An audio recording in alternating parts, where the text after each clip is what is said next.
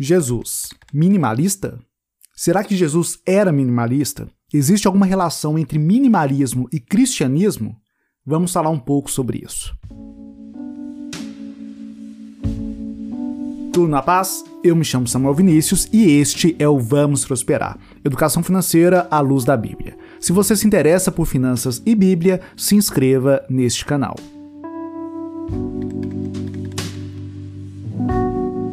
Antes de qualquer coisa, primeiro precisamos definir o que é minimalismo.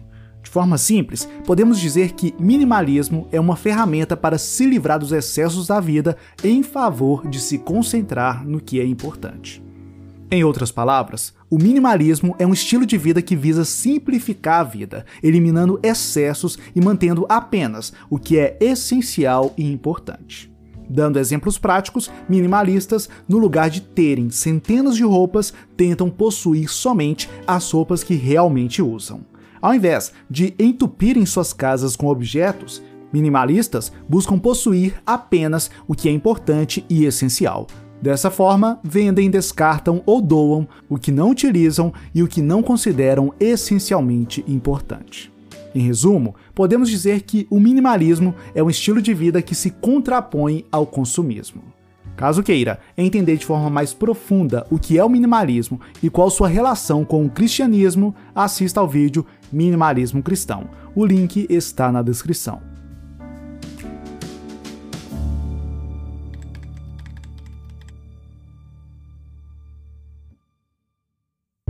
Eu realmente acredito que Jesus, em seu período terreno, viveu de forma similar ao que hoje muitos chamam de minimalista, tendo apenas o que era necessário e importante e se afastando do excesso de coisas. Acompanhe comigo e entenda o porquê.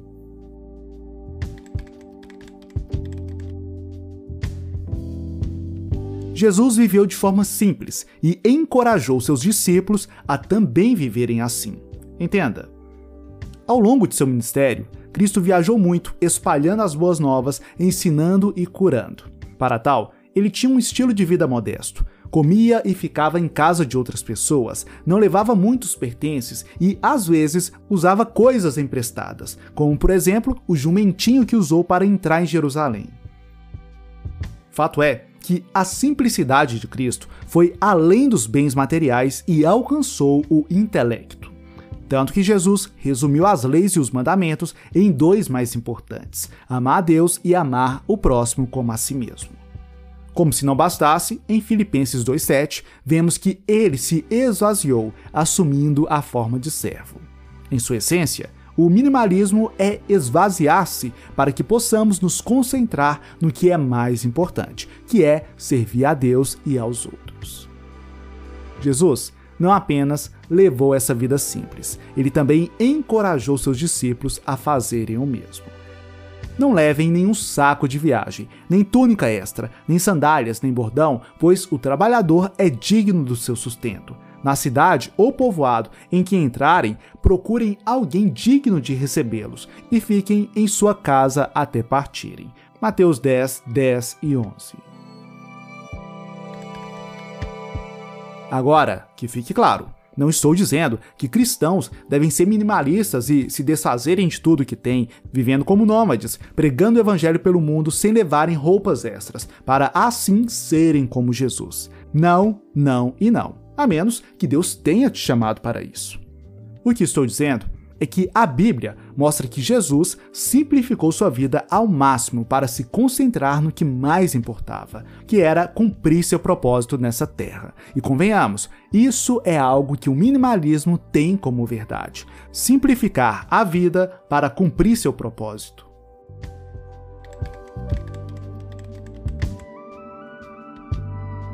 Jesus teve um ministério ativo e de muito trabalho. Mas esse muito trabalho não significou uma vida de desequilíbrio, muito pelo contrário. Afinal, ele fazia questão de harmonizar trabalho e descanso, da mesma forma como muitos minimalistas buscam fazer hoje.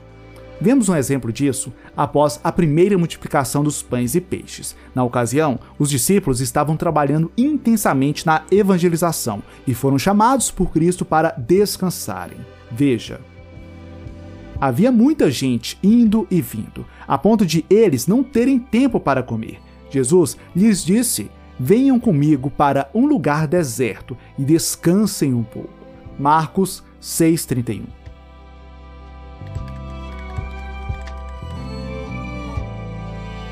Atualmente, muitos minimalistas falam da importância da meditação em lugares isolados como uma forma de trazer clareza mental e espiritual. Entretanto, poucos notam que Jesus já pregava e praticava isso. Em meio a muito trabalho, Jesus se retirava para orar. Confira. Todavia, as notícias a respeito dele, Jesus, se espalhavam ainda mais, de forma que as multidões vinham para ouvi-lo e para serem curadas de suas doenças. Mas Jesus retirava-se para lugares solitários e orava. Lucas 5, 15 16.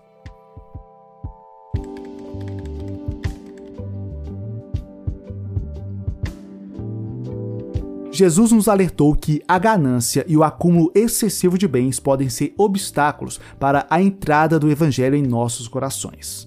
Na parábola do semeador, ele disse: o engano das riquezas e os anseios por outras coisas sufocam a palavra, tornando-a infrutífera. Marcos 4,19 na parábola do rico insensato que constrói celeiros maiores para armazenar sua produção e aproveitar sua riqueza, descansando, bebendo e se alegrando, sem se preocupar com ninguém, Cristo disse: Insensato, esta mesma noite a sua vida lhe será exigida. Então, quem ficará com o que você preparou?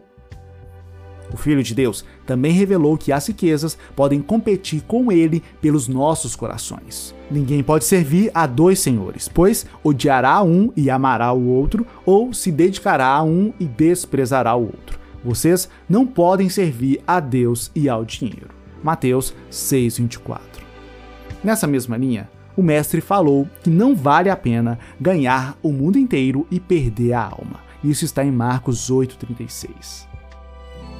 Inúmeros são os alertas de Cristo aos perigos do amor às posses materiais. Entretanto, vale dizer, esses alertas não significam que ricos não vão para o céu, que é pecado ser rico ou que o dinheiro é a raiz de todo mal. O alerta é contra o amor ao dinheiro e às posses materiais. Amor este que faz com que muitos acumulem de forma excessiva posses materiais, enchendo suas vidas de coisas desnecessárias.